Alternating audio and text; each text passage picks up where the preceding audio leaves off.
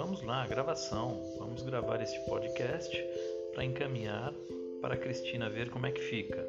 Se a Cristina gostar desta gravação deste podcast, ela pode usar isto para as aulas online dela.